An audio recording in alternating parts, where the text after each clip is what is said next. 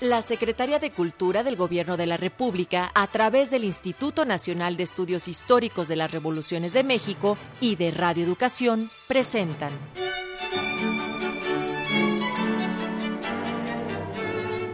Los grandes discursos del Congreso Constituyente.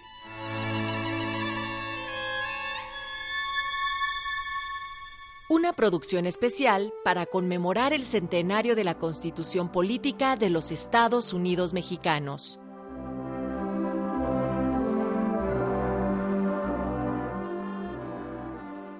Enviamos un saludo cordial, lleno de afecto para el gentil auditorio que nos escucha a través de esta serie, Los grandes discursos del Congreso Constituyente, una serie que Radio Educación ha tenido a bien realizar precisamente en conmemoración del centenario de la promulgación de la Constitución Política Mexicana del 17. Y desde luego contamos con la colaboración y la asesoría del Instituto Nacional de Estudios Históricos de las Revoluciones de México. Para ello, viene con nosotros el doctor Felipe Ávila Espinosa, que ampliará los comentarios y contaremos con más información. Doctor, un saludo, ¿cómo está? Muy bien, muchas gracias. El tema que hoy abordaremos es la nacionalidad mexicana. Doctor, por favorcito, platíquenos en torno a este discurso del diputado Macías. Este discurso me gustaría ponerlo en contexto. En todas las constituciones de los países del mundo uno de los primeros artículos tiene que ver con definir cuál es la nacionalidad de sus conciudadanos. Ha ocurrido en todas las constituciones en la historia de la humanidad y en el caso de México no fue la excepción. Los constituyentes quisieron definir con mucha precisión cuáles eran los mexicanos, quienes podían contar con la nacionalidad de nuestro país y que serían objeto pues tanto de obligaciones como de derechos. Sin embargo, aparte de esta definición fundamental, porque hay que considerar que el mundo de principios del siglo XX era un mundo que se estaba abriendo hacia el exterior, era un mundo que estaba empezando a convertirse en un mercado internacional en donde el conflicto por la hegemonía había desembocado en la Primera Guerra Mundial y que era muy importante en este mundo en donde comenzaban a desarrollarse las primeras industrias transnacionales que se establecían en los países que les parecían atractivos, que compraban tierra, que compraban minas, que compraban derechos de uso de la tierra y del agua, en donde, sobre todo en los países eh, más atrasados de América Latina, de África y de Asia, pues eh, comenzaron a verse inundados por capitales provenientes de los países europeos occidentales y de los Estados Unidos. Era la época de ascenso del imperialismo a nivel mundial. Llegan extranjeros a nuestro país, quieren invertir, quieren comprar tierras, quieren crear una industria ferrocarrilera, quieren crear una industria petrolera, pero sin embargo ellos no son ciudadanos mexicanos. Son ingleses, son belgas, son alemanes, son estadounidenses y sin embargo sus intereses en México pues hacen que tengamos que discutir y ponernos de acuerdo cuál va a ser el estatus jurídico que van a tener los vamos a considerar igual que los ciudadanos mexicanos, son diferentes, en qué son diferentes, a qué derechos tienen, ellos siguen siendo ciudadanos de su país, pero por el hecho de haber establecido industrias en México, pueden adoptar la nacionalidad mexicana. Este era uno de los temas centrales que estaba detrás de la discusión de este artículo. ¿Qué hacer con los extranjeros que se establecieran en México?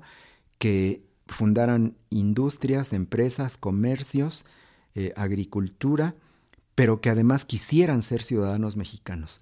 Ahora, lo que también estaba a discusión es quiénes pueden ser presidentes de la República, gobernadores, ministros de la Suprema Corte, senadores de la República o diputados o incluso directores de alguna empresa pública o, de alguna secretaría o de una escuela porque pues había ya muchos extranjeros en el territorio nacional. Y uno de los temas eh, más polémicos que estaban detrás de esta discusión es, bueno, ¿qué vamos a hacer si alguien que no es mexicano por nacimiento, que no es de padres mexicanos, pero que es naturalizado mexicano, quiere ser presidente de la República, que fue el caso de José Yves Limantour, el ministro de Hacienda de Porfirio Díaz. Sí. Él era francés, sus padres eran franceses, había nacido en México, se había nacionalizado mexicano y él era el relevo natural de Porfirio Díaz. Incluso durante un tiempo Porfirio Díaz quiso que él fuera su sucesor, hizo todo lo posible para arreglar las cosas para que Limantur fuera presidente de México una vez que Porfirio Díaz dejara la presidencia. Desde luego esto causó un profundo rechazo en una parte importante de la clase política que se sintió agraviada. Decían, bueno, ¿cómo un extranjero va a ser presidente de México?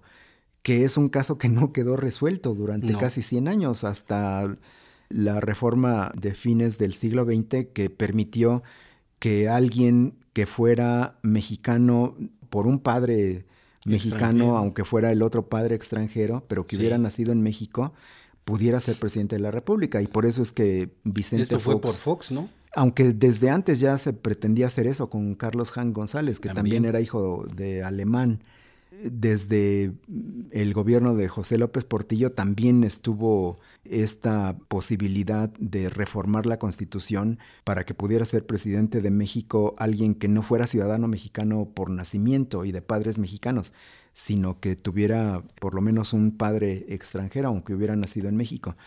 Bueno, López Portillo no lo pudo hacer y por eso Juan González no pudo ser presidente de México. Pero años después se modificó la constitución y ya pudo ser presidente de México alguien que no era de dos padres mexicanos nacidos en México, como fue el caso de, de Vicente Fox. Doctor, pues vamos a escuchar lo que el diputado Natividad Macías expresó en su discurso constituyente.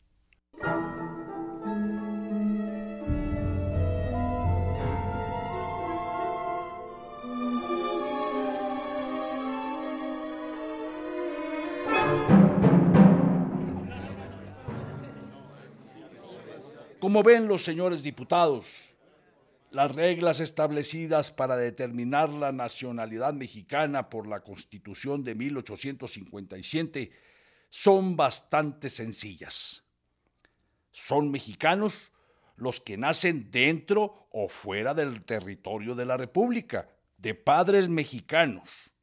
Los extranjeros que se naturalizan mediante los requisitos establecidos por las leyes y los extranjeros que adquieran bienes raíces en la República o que tengan hijos mexicanos, siempre que no manifiesten el deseo de conservar su nacionalidad. Estos preceptos consagraron en el derecho mexicano lo que se llama en el tecnicismo jurídico el jus sanguinis, es decir, que los hijos que nacen de un matrimonio conservan la nacionalidad del representante de ese individuo. Esto es lo que, en lenguaje técnico del derecho, se llama jus sanguinis. Si la Constitución de 1857 no hubiera hablado, al tratarse de los magistrados de la Suprema Corte, al tratarse de los ministros y al tratarse del presidente de la República, que deberían ser mexicanos por nacimiento, nos hubieran suscitado en nuestro derecho cuestiones sobre ese particular. Si se hubiera dicho en la Constitución de 1857, podrán ser o presidente de la República, o ministros, o miembros de una secretaría del presidente de la República, o magistrados de la Corte, todos los individuos que sean ciudadanos mexicanos. La cuestión no hubiera, repito, llegado a presentarse en nuestro régimen, Pero resultó que la Constitución dijo que había mexicanos, ciudadanos mexicanos por nacimiento. Y como el artículo 30 no hablaba más que de los mexicanos, que eran los que nacían de padres mexicanos dentro o fuera de la República, y no habiendo en la dificultad más que dos extremos, venía esta cuestión.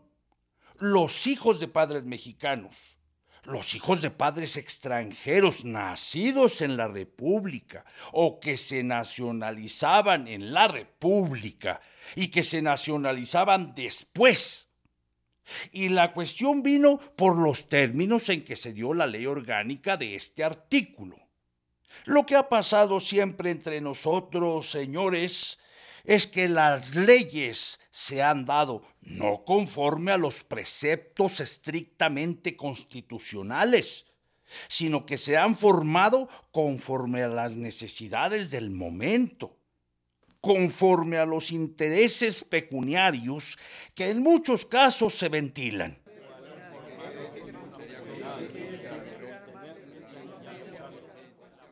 La ley de extranjería vino a decir, estableciendo un miembro de la división, sin que hubiera tenido derecho para establecer, porque la ley orgánica debe facilitar la inteligencia y aplicación del precepto que reglamenta y nunca establecer casos que la ley sustantiva no establece, ni mucho menos darle amplitud con esa ley sustantiva. Pero resulta que esta ley, eh, me voy a referir a la última, a su juicio, la ley anterior era muy superior a la ley última, pero la ley última tiene compromisos. Fue hecha precisamente para satisfacer ciertas exigencias en las relaciones de México con los países extranjeros. De allí se vino a hablar de los hijos de extranjeros que nacían en el país y entonces se presentó la cuestión. Los hijos de extranjeros que nacían en el país y que al llegar a la mayoría de edad manifestaban su voluntad de adquirir la nacionalidad mexicana son mexicanos. Pero entonces se preguntaba qué clase de mexicanos son. ¿O son conforme a la Constitución con ciudadanos mexicanos o son, conforme a la Constitución, ciudadanos naturalizados.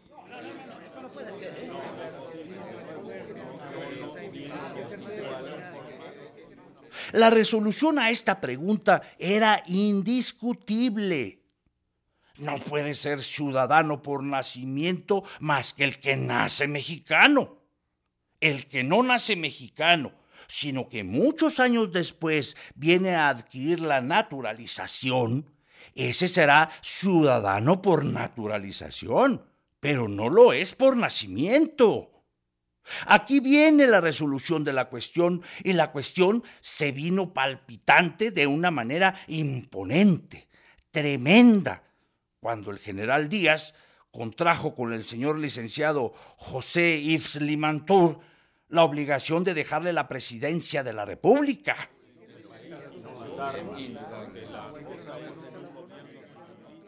El señor general Díaz ofreció al grupo científico que encabezaba don José Yves Limantour que en ese periodo en que se hizo la promesa él se retiraría y trabajaría interponiendo toda su influencia con el objeto de que saliera electo Limantur presidente de la República. El grupo científico estaba enteramente encantado con ese ofrecimiento.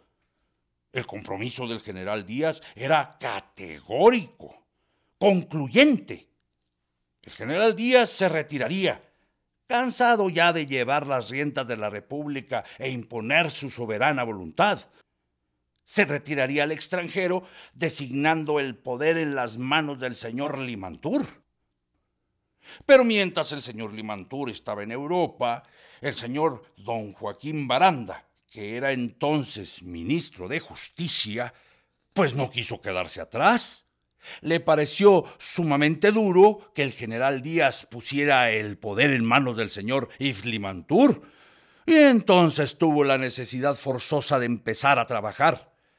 Con este motivo, el señor Baranda convocó a todos los extranjeros americanos, ingleses y alemanes residentes en México con objeto de que, juntándose todos, fueran a hacer al general Díaz una manifestación que sirviera al general Díaz de pretexto para no cumplir lo ofrecido al señor Limantur.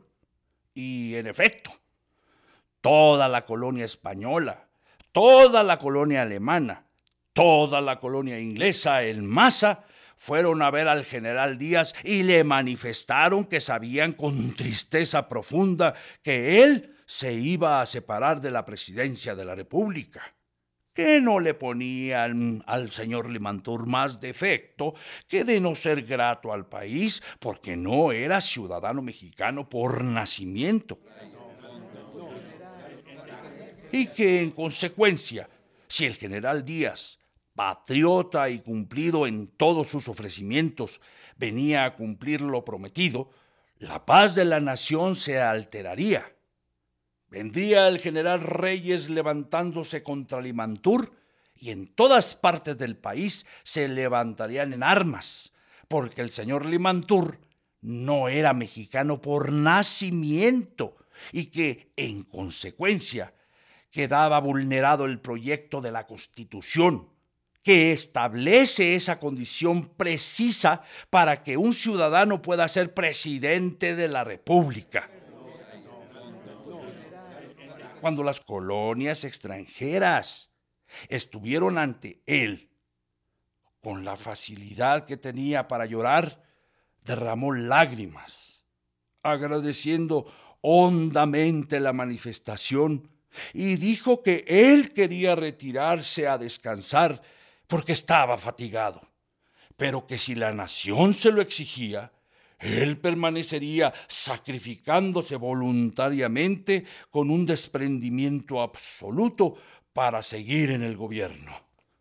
Estaba cansado, sus fatigas eran enervantes, pero repetía, él se sacrificaría de una manera espontánea y absoluta a la voluntad nacional para que, si no lo dejaba ir, él se quedara allí.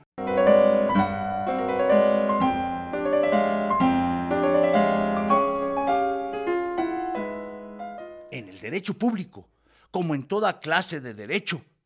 Hay principios que varían unos de otros y algunos traen muchos inconvenientes. Pero entonces hay que procurar que su aplicación sea benéfica. Así, un hijo de un mexicano, de padres mexicanos muy patriotas, que ha estado en el extranjero, que allí se ha educado, a los 21 años no sabe hablar español, no conoce las costumbres mexicanas. Sería una aplicación mala de los principios del derecho exigirle que siga siendo mexicano, cuando no tiene amor a México. Y si se siguieran los principios del jus sanguinis que aquí se pretende establecer, resultaría que se quedaría como el alma de Garibay suspensa en el aire sin saber si está en el cielo o en la tierra. Esta es la consecuencia a que se llega. Aquí cabría esta condición, diciendo que los hijos de mexicanos nacidos en el extranjero, que no hayan residido cuando menos cinco años en el país antes de llegar a la mayor edad, no podrán desempeñar cargos públicos. Esta sería la condición que podría ponerse para poner de acuerdo con los principios las necesidades nacionales.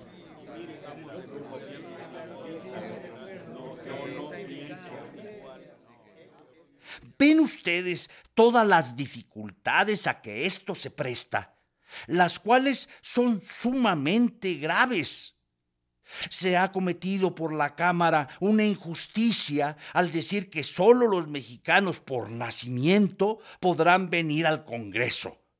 Esto ya está hecho. No lo podemos remediar, pero sí podemos atemperarlo aquí, dando el derecho a los mexicanos nacidos en el extranjero de venir al Parlamento con la condición que antes se indica. Ocurre también esto. Muchos extranjeros vienen, sobre todo los españoles, vienen a naturalizarse mexicanos para sacar las ventajas que le da la naturalización. Y luego que acaban de obtener todo lo que ambicionaban, se largan a su tierra y siguen siendo españoles. Nos tiran la nacionalidad como carga pesada.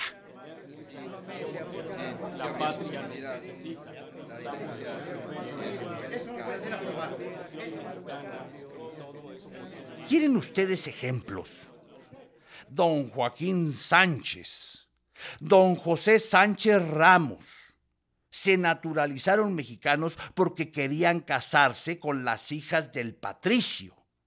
Este les puso como condición para darles a sus hijas que se naturalizaran mexicanos.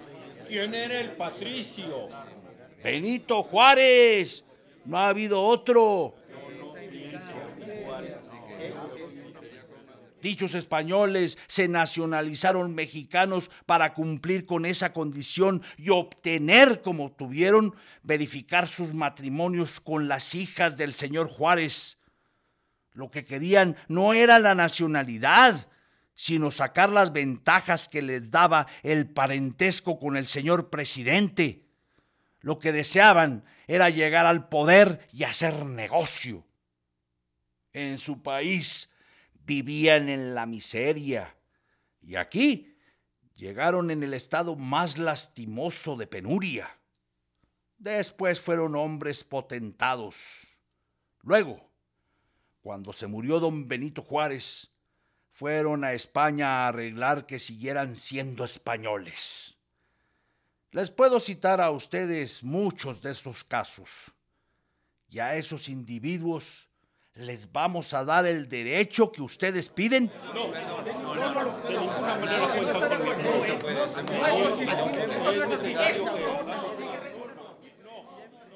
Se dice que un ciudadano de los Estados Unidos o de otra nacionalidad puede tener el derecho electoral positivo una vez transcurridos cinco años.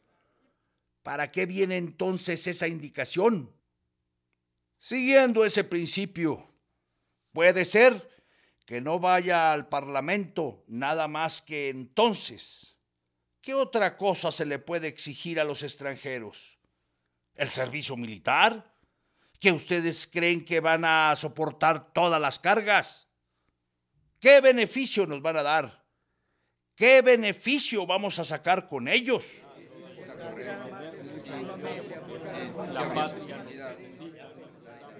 Al contrario, si ven que nosotros no les dejamos ninguna franquicia, dirán que deben dejar este país. Y tendrán razón. Así pues, señores, estos son los principios que exige la conveniencia propia. Ahora os dejo. Vosotros resolveréis lo que en vuestra conciencia creáis que conviene a los intereses nacionales.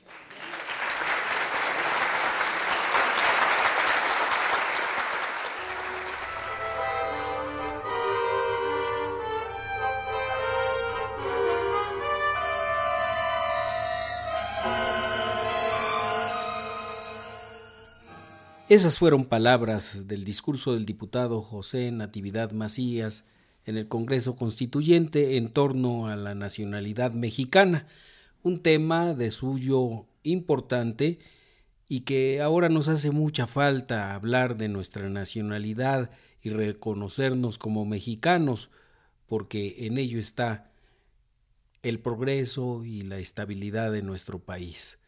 ¿Quiénes somos? ¿Verdad, doctor? Así es. Vamos a escuchar algunos datos biográficos del diputado José Natividad Macías.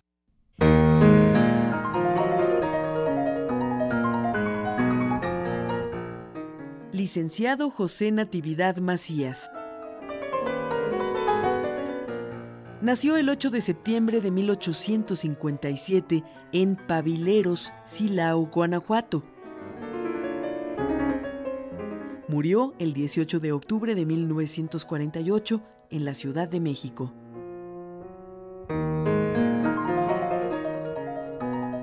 Estudios primarios en Silao, Guanajuato, preparatorios en León y profesionales en la capital del estado.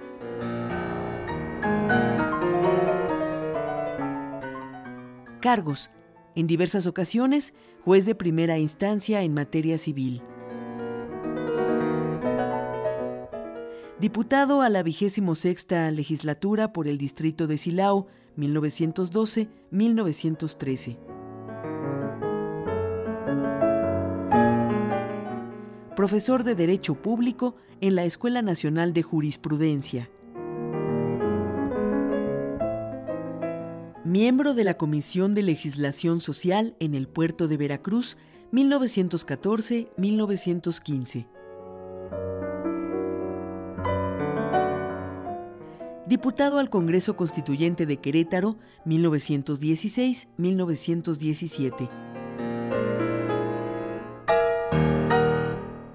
uno de los principales colaboradores en la redacción del proyecto de reformas a la Constitución de 1857, presentado por el primer jefe del ejército constitucionalista, don Venustiano Carranza, al Congreso de Querétaro. Director de la Escuela Nacional de Jurisprudencia. rector de la Universidad Nacional de México durante el gobierno constitucional de Carranza. Obras. Escribió numerosos trabajos sobre jurisprudencia que se encuentran dispersos en publicaciones periódicas, tanto especializadas como no especializadas.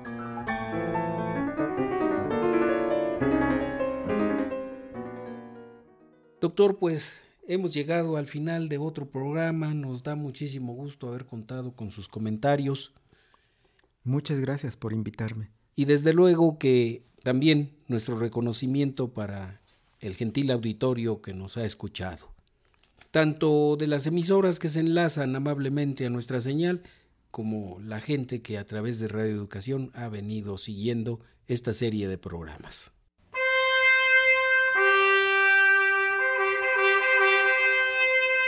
La Secretaría de Cultura del Gobierno de la República, a través del Instituto Nacional de Estudios Históricos de las Revoluciones de México y de Radio Educación, presentaron Los grandes discursos del Congreso Constituyente. Una producción especial para conmemorar el centenario de la Constitución Política de los Estados Unidos Mexicanos. En esta emisión contamos con los comentarios del doctor Felipe Ávila Espinosa. La lectura del discurso estuvo a cargo del señor Alfredo Pineda. En las prácticas profesionales, Evelyn Ibáñez. Control técnico, Antonio Fernández. Coordinación con el INERM, Heriberto Acuña. Asistente de producción, Estrella Coral. En la conducción y realización, Edmundo Cepeda.